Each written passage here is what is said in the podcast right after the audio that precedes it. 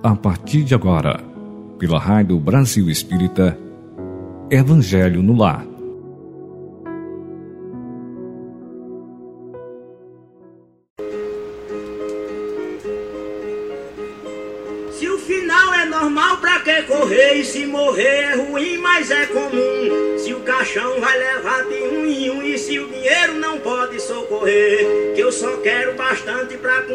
Viver, pra vestir e pra calçar. Mesmo sendo um pouquinho, se não faltar, eu só quero esse tanto todo dia. Pra que tanta ganância e correria, se ninguém veio aqui para ficar?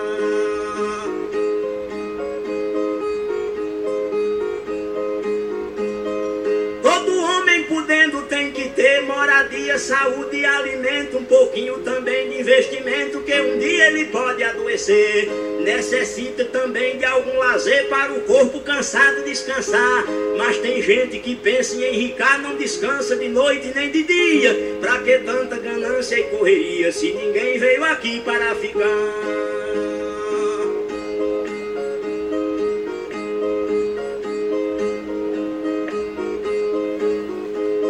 Pra que tanta ganância por poder exibir a adquirida?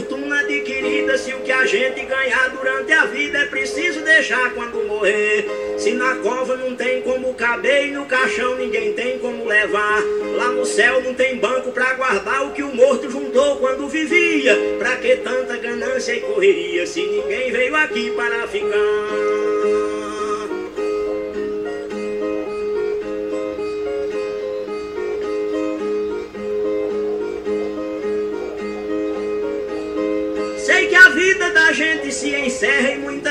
Se esquece com certeza. E é por isso, pensando na riqueza, que alguns loucos estão fazendo guerra. E o pior é que brigam pela terra pra depois dela mesma se enterrar. Toda essa riqueza vai ficar e só o corpo é quem vai pra terra fria. Pra que tanta ganância e correria se ninguém veio aqui para ficar?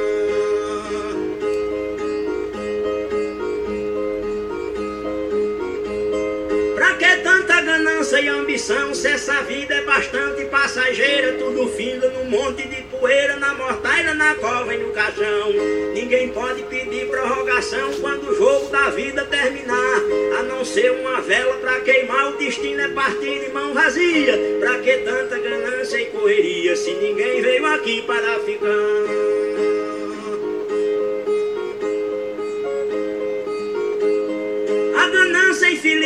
Desenfreada deixa o mundo sem paz e sem sossego. Pois tem gente com mais de um emprego e muita gente morrendo sem ter nada. Mas a vida da gente é emprestada e qualquer dia seu dono vem buscar. Qualquer vida que a morte carregar, ninguém pode tirar a segunda via. Pra que tanta ganância e correria se ninguém veio aqui para ficar?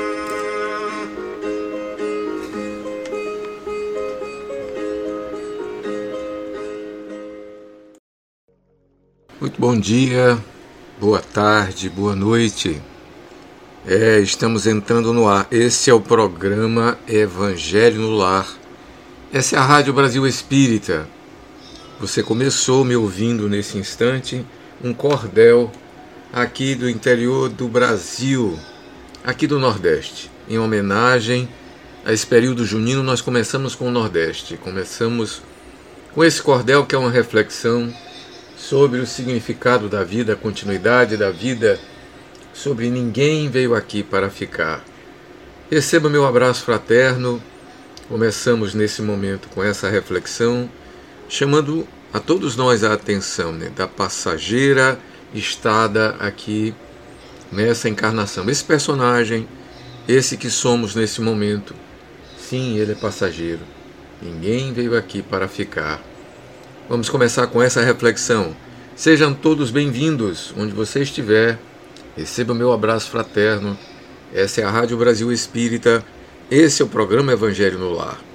Começamos então. Ninguém veio aqui para ficar. Passageiros que somos, vamos começar mais uma reflexão no nosso Evangelho no Lar do dia de hoje. Paz para todos. Vamos começar agora com a nossa leitura preparatória. E como fazemos semanalmente, vamos à nossa leitura preparatória. Apesar de termos ouvido o cordel, que foi uma preparação também, vamos manter o nosso padrão de lermos a nossa obra Amor no Dia a Dia e hoje temos a mensagem Amor e Caridade. Vamos a ela. Seu amor deve ser simples, sem ser subserviente, para lhe trazer paz e proporcionar o bem ao outro. Amar é doar seu coração sem reservas, fora da complexidade exigida pela razão. Seja humilde quando for necessário admitir seu amor. Não basta guardar em você mesmo. Caso não consiga ou não possa declarar seu amor ao outro, verbalize-o para alguém, a fim de que seja compartilhado e tornado parte da vida que você integra. Falar para alguém que goze de sua intimidade sobre o amor que nutre por outra pessoa permite que você faça parte da corrente humana dos que já aprenderam a senti-lo. Cuide para não supervalorizar seu amor, nem a ele nem a pessoa a quem você dirige seus bons sentimentos. Exaltar as qualidades de alguém que você ama pode significar a necessidade de lhe aumentar a importância por medo de deixar de amá-lo.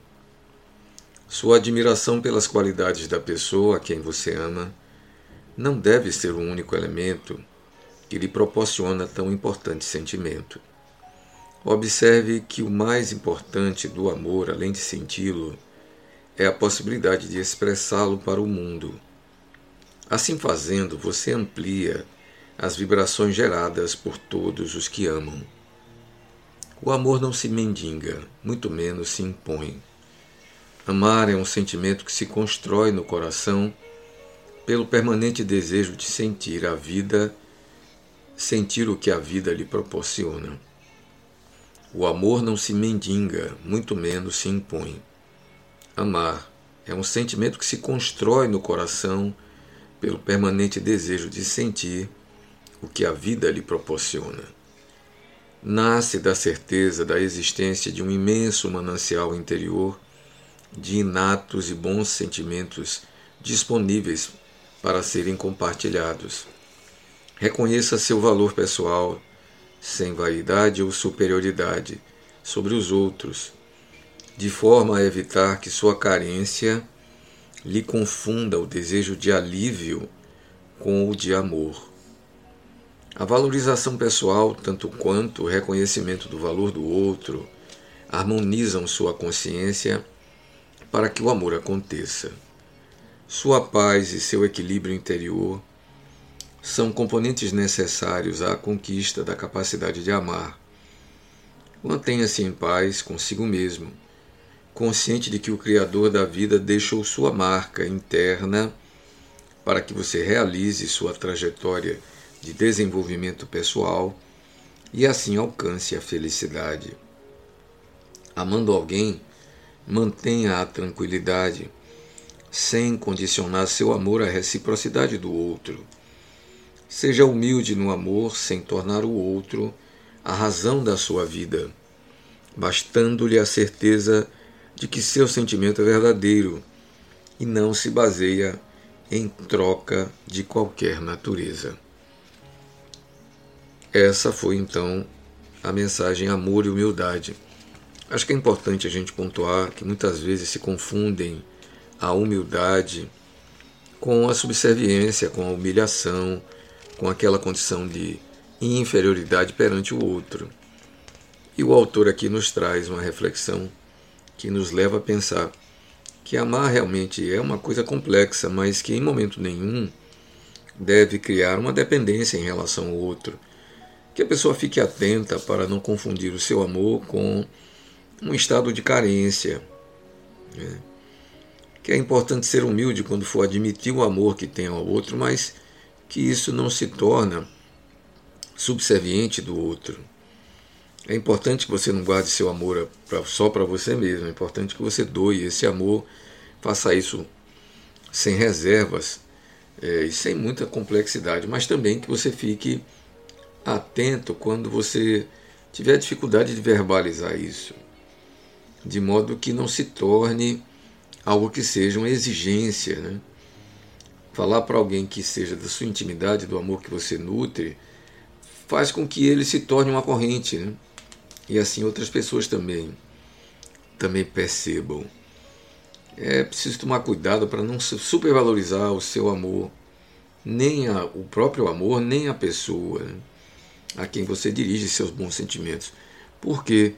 Porque há pessoas que veem no amor que sentem um valor tão grande que supervalorizam, ou seja, dizem para todos os cantos e tornam aquilo como algo sem o qual não se vive. Sim, o amor é um alimento importante, mas é preciso que a gente não supervalorize a outras coisas na vida também, e com iguais qualidades que você precisa estar atento. O amor também não deve embotar a ausência de qualidade que o outro também tem. Né? É importante que a sua admiração pelas qualidades de quem você ama não seja o único elemento. Né? Na verdade, é, ele deve ser o elemento primordial, mas não deve se lhe permitir esquecer que os seres humanos, de um modo geral, são humanos, portanto, tem também seu lado sombra. Muito importante que o amor é um exercício de sentir, né? Umas colocações que são extremamente importantes. Não se mendiga o amor. E o pior ainda, não se impõe o amor a ninguém. Né? Amor é um sentimento e é uma coisa que se constrói né, pelo permanente desejo de que a vida lhe proporciona. Então, uma coisa que vai sendo construída no coração.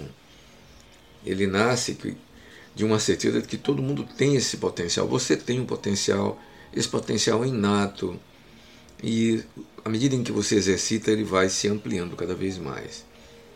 Então, reconheça seu valor, sem vaidade ou sem superioridade. Não confunda isso com a sua carência de modo que você não encontre o outro para aliviar a sua carência. Né? É muito importante harmonizar, sobretudo, com a consciência. Então, essa é uma mensagem importante. Né? Seja humilde com seu amor, mas não se torne é, serviçal do outro, a quem você ama. Né? Há uma tendência nossa de supervalorizar o amor que sentimos pelo outro, e isso nos leva, muitas vezes, a uma condição de nos colocarmos abaixo do outro apenas para que o outro se sinta feliz. Cuidado que essa é uma forma enganosa do próprio amor. Muito bem, vamos agora para o artigo do Evangelho, nos recordando que estamos no capítulo 13, que é o capítulo dedicado, Kardec cuida desse capítulo como sendo o capítulo para nos ensinar as formas mais eficazes, mais adequadas, digamos assim, de exercício da caridade. E não é por outro nome que esse capítulo chama-se é, Caridade sem Ostentação, não é isso? Capítulo 13 é fazer o bem sem chamar atenção, é que a nossa mão esquerda não saiba o que a nossa mão esquerda, a mão direita faz, né? Aqui a exortação de Jesus é a vossa mão, eu estou trazendo para mim, né? Que a minha mão esquerda não veja o que minha direita faz. E aqui tem o óbolo da viúva, caridade oculta, caridade que se antecipa, caridade que faz aquilo sem chamar atenção. O bem com ostentação já ganhou a sua paga, né? o bem orgulhoso, a caridade que impõe condições para ser feita também é um simulacro da caridade. A caridade deve ser uma caridade com humildade, né? sem ferir o outro e nós estamos no item chamado Beneficência. Já lemos duas mensagens é, assinada pelo Espírito de Carita e hoje nós temos uma de um Espírito Protetor.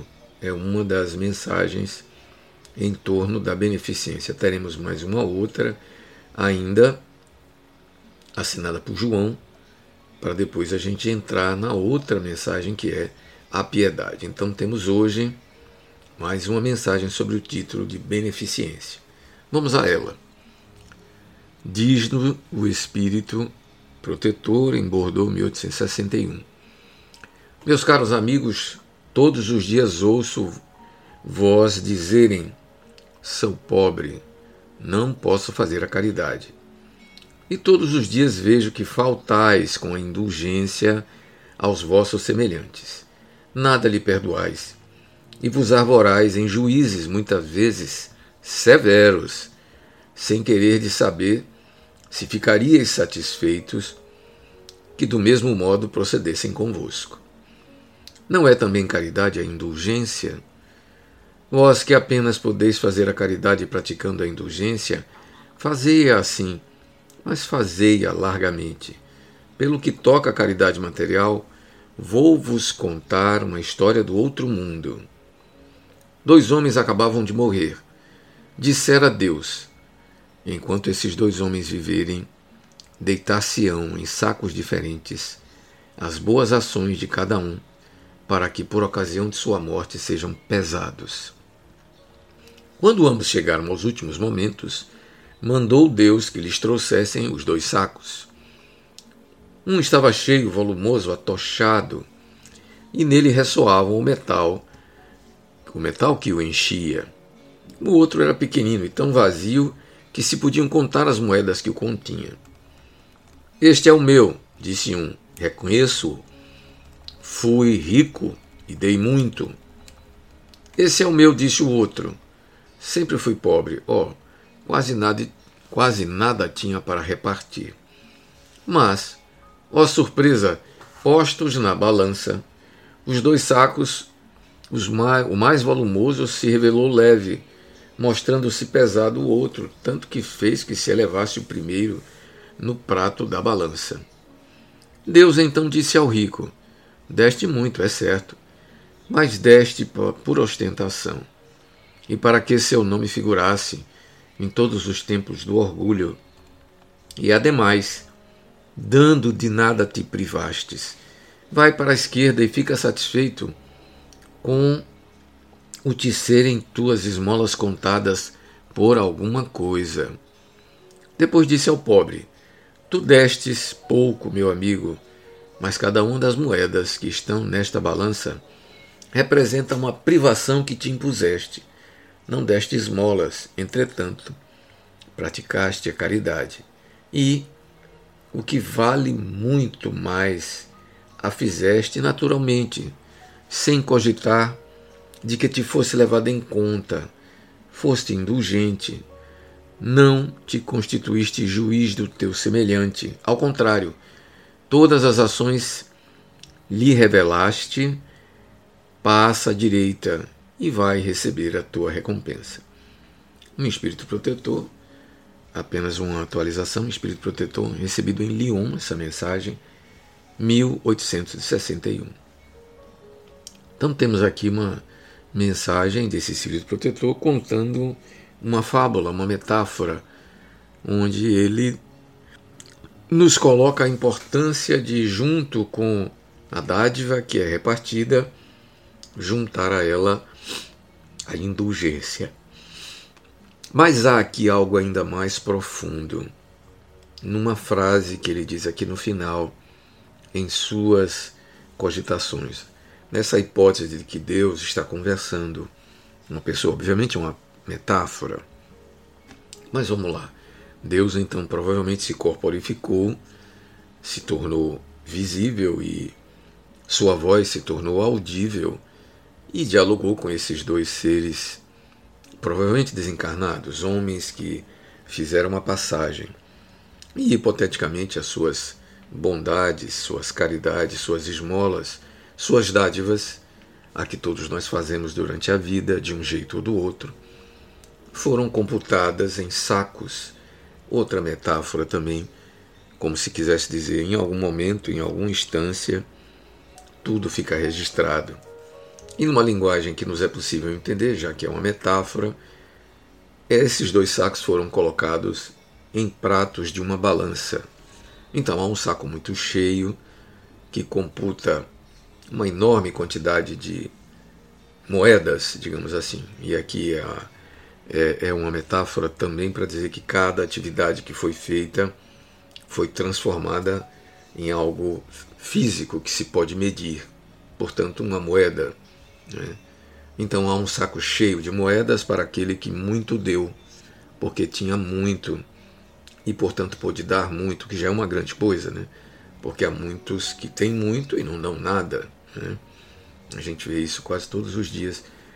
E os meios de comunicação nos trazem histórias sobejas sobre isso. Aqueles que são capazes de gastar fortuna em roupas para sair uma única vez numa festa, ou gastarem valores altos em uma única refeição, e são capazes de reunir a família e fazerem festas que para suas bodas ou dos seus, onde se gastam milhares de haveres, mas que se tem muita dificuldade de, por exemplo, ajudarem uma instituição de combate ao câncer, de ajuda a pequeninos, de educação, ou mesmo de financiar é, passagens, é, livros, farda para crianças que necessitem, que se encontrem realmente assim precisando de padrinhos, de mecenas que os apoiem, que os tragam é, algum tipo de condição que lhes favoreçam. Não é, portanto, estranho na nossa sociedade encontrarmos pessoas assim. E quem são essas pessoas? São pessoas que possuem haveres, pessoas que são dotadas de recursos. Elas podem dizer, ah, mas é fruto do meu trabalho. Sim.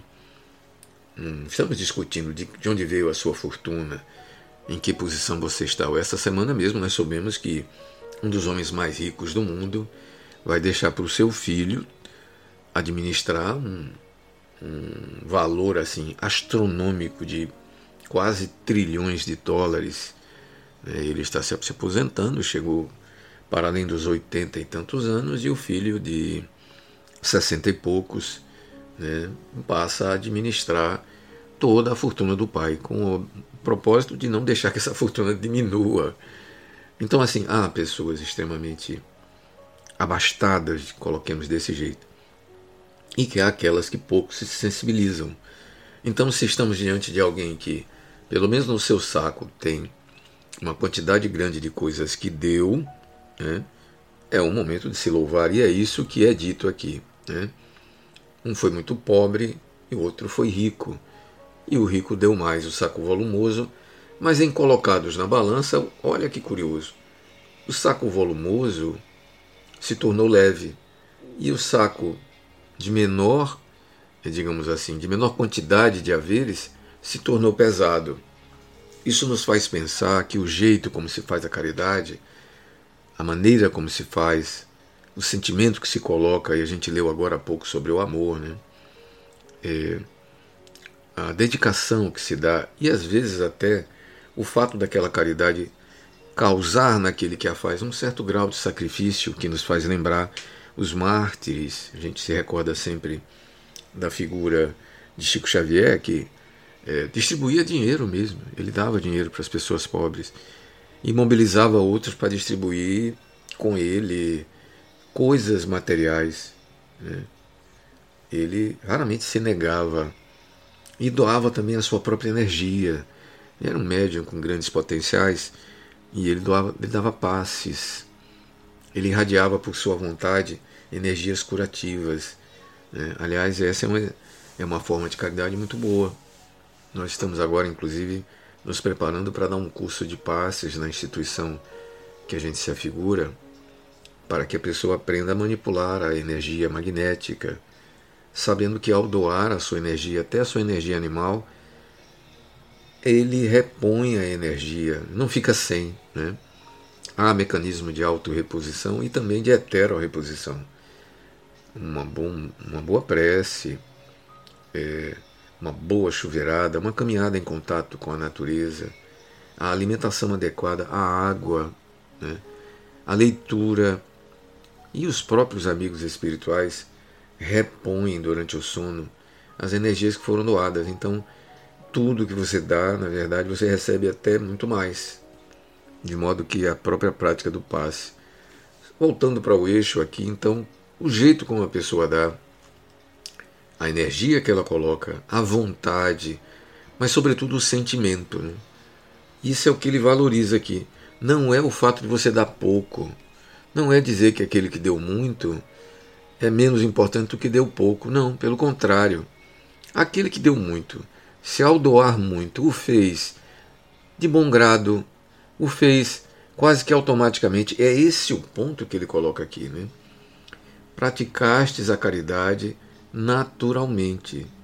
sem cogitar que ela te fosse levada em conta. O que ele quer dizer aqui? Eu acho que esse aqui é o ponto mais importante.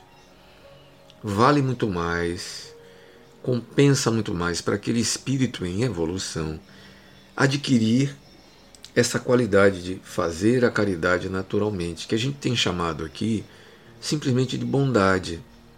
Quando a bondade passar a habitar o seu coração, for um dos sentimentos através dos quais nós nos manifestamos na terra, é interessante lembrar isso. Né?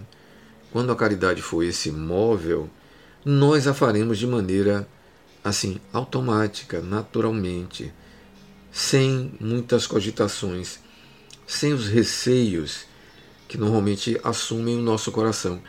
E quando esse jeito for o jeito de conduzirmos as nossas instituições, todas as instituições, eu não estou falando das instituições de natureza religiosa, não.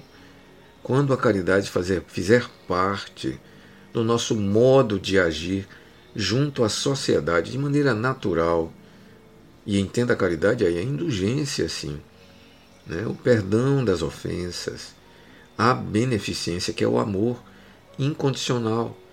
Tudo bem que a gente não chegue no incondicional, ainda fique no condicional, mas que a gente faça isso de forma natural. A bondade vai ser um hálito, vai ser uma atmosfera. E isso vai tornar o nosso planeta um planeta de pessoas bondosas. Claro, nós precisamos aprender a lidar com os desafetos também. Precisamos, vocês podem pensar, ah, mas se todo mundo for bobo, caridoso, indulgente, o que, que vai acontecer? Nós estaremos à mercê dos maus, dos violentos? Não, a maldade e a violência, ela será banida. Porque será banida dos corações das pessoas. Óbvio, nós estamos falando de transições que sempre trazem para nós algum tipo de sacrifício muito difícil ser bondoso diante daquele que a gente sabe que nos quer prejudicar, que nos quer enrolar, que nos quer se aproveitar. Sempre me recordo das vezes em que íamos juntos diretamente ao contato com pessoas que estavam necessitadas de pão, sobretudo em lugares mais ermos, necessitadas de alimento, necessitadas de roupa, de algum tipo de necessidade. Toda vez que nos abríamos para oferecer, haviam aqueles ávidos, mas haviam aqueles que queriam explorar. Isso nos colocava em defensiva. Sempre tinha um grupo que ficava na defensiva. Por quê? Porque sabe do que as pessoas são capazes. Elas são capazes de violência, umas com as outras e até com seus benfeitores. Tem saído com muita frequência nas mídias sociais uma fala de alguns supostos especialistas dizendo por que, que existem pessoas que nos magoam quando a gente quer ajudá-las? Por que aquela pessoa tem raiva de você quando você vai ajudá-la? Colocando o aspecto negativo da ajuda, como se dissesse não ajude mais. Na verdade, não é isso. O que os Espíritos insistem conosco é: amar não é fácil. Você não deve amar somente aqueles em que é fácil amar. É preciso nos esforçarmos e aprendermos a amar aqueles em que é difícil amar. Sim, ele quer lhe prejudicar. Não se permita ser prejudicado. Recentemente, uma irmã nos contou que um dos outros irmãos com quem ela tinha grande afeto, num momento de surto por conta de estar alcoolizado, a agrediu verbalmente, quase a agride às vias de fato. Eu disse: não permita que ele agrida. Você gosta dele, eu sei, mas não permita. Há um limite. Acione a força policial. Diga a ele que você vai chamar a polícia. Foi suficiente para que ele voltasse a si, caísse em si e se recompusesse. Sim, porque é preciso pôr limites, sim. E essa também é uma forma de amar. Não, não devemos colocar o nosso pescoço para que o outro venha com a faca e nos mate. Não. Esse não é o tipo de amor. Isso é uma forma de masoquismo, na verdade. Né? A psicologia explica bem isso. Não permita. Ponha limite no agressor. Não deixe que ele lhe magoe. E se ele o já fez, repreenda-o, para que ele não se torne um agressor. Colocá-lo de acordo com as responsabilidades dos seus atos é também uma forma de educação, é uma forma de amor a ele, para que ele aprenda dentro do limite que é preciso conviver em sociedade. A gente deve tolerar, acolher, mas não permitir que o outro nos agrida. Essa não é uma forma de amor. Na verdade, é uma forma de sofrer, é, talvez embutido numa crença estranha de que precisamos sofrer para evoluir. Em momento nenhum, o Evangelho nos coloca que a evolução só se dá pelo sofrimento. O sofrimento é uma condição natural da evolução humana quando se trata de provações, as crises do crescimento, ou quando se trata de uma expiação nas quais as mentes culpadas atraem para si processos dolorosos. Mas o Deus de amor e bondade nos convida a buscar processos de aprendizagem o menos doloroso possível. Sim, para que possamos corrigir o que fizermos, o que fizemos, né, ou o que venhamos a fazer na nossa ignorância, né, de um modo que a gente não repita aquilo. Sim, pôr limite no outro é aprendizagem. E assim foi feito, e ela disse a ele, quando ele já estava mais sóbrio, disse: Olha, eu não gostei das suas atitudes, elas foram inadequadas. Se você tornar outra, mesmo sendo seu irmão, sua irmã querida, eu vou acionar as medidas protetivas para que você não faça isso nem comigo nem com mais ninguém. Foi o suficiente para que ele recuasse e se recompusesse. Então, sim, devemos agir de maneira positiva, afirmativa, assertiva, que não saia das nossas mãos nenhuma atitude de violência, de revide, mas é preciso tomar medidas protetivas não fosse assim, estaríamos todos envolvidos nos feminicídios que acontecem por aí. É preciso sim acionar as medidas de proteção. Mas voltemos aqui. Então é o jeito como fazemos a caridade. Sim, colocar a pessoa no seu lugar e fazer a caridade. Né? Dar esmolas é uma forma de beneficência também. Não negamos isso. Mas é, digamos assim, os primeiros passos da caridade. Dar somente e se evadir. Dar como quem joga moedas pela janela de um automóvel. Dar como quem, como vimos recentemente, uma pessoa que deu uma banana para uma criança porque ela era negra, para fazer disso um vídeo e circular pela internet. Uma coisa constrangedora, é pior do que caridade. É um tipo de beneficência de, de folhetim, é um tipo de, sei lá como chama, né? além de se constituir numa atitude de grande preconceito. Obviamente a criança era pobre e negra. Então condenamos esse tipo de coisa. A beneficência verdadeira, na metáfora do espírito protetor, é aquela que envolve sentimento. E sim, é importante que a gente dê, mesmo que seja pouco, tem um grande valor, mas mais ainda, não é porque nos tirou e nos privou de alguma coisa. Não, você não deve se privar para ajudar o próximo. O que você deve se privar é do seu orgulho, você deve se privar do seu egoísmo, você deve se privar da sua vaidade.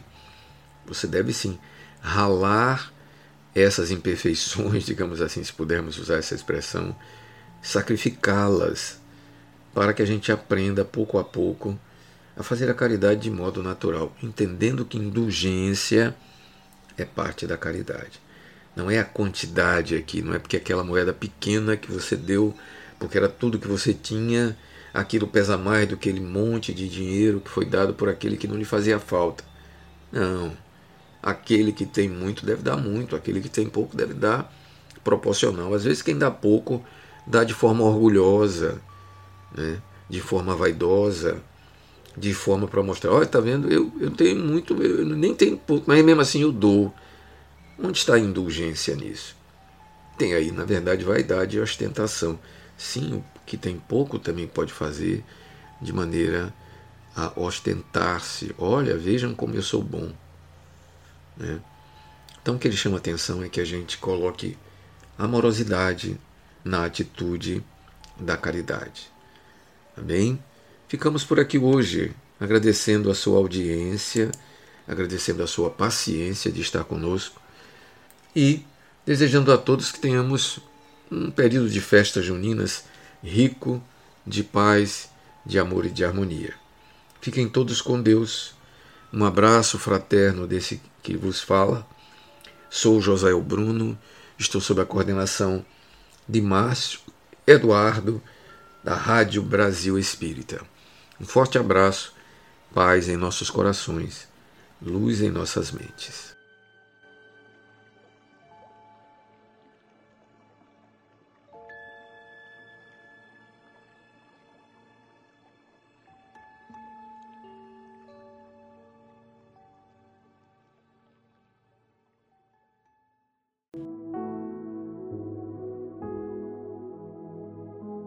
Você escutou pela Rádio Brasil Espírita Evangelho no Lar